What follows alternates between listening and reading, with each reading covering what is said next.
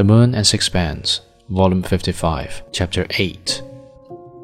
But Ata did not send for me, the doctor went on at last, and it chanced that I did not go to that part of the island for a long time.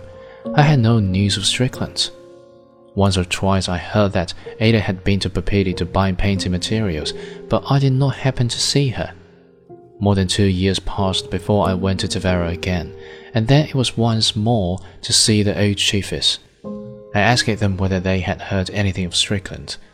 By now, it was known everywhere that he had leprosy.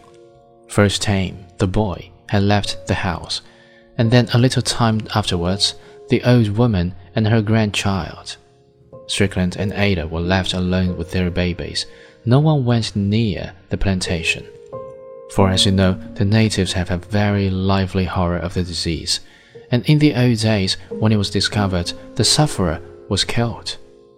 But sometimes, when the village boys were scrambling about the hills, they would catch sight of the white man, with his great red beard, wandering about. They fled in terror.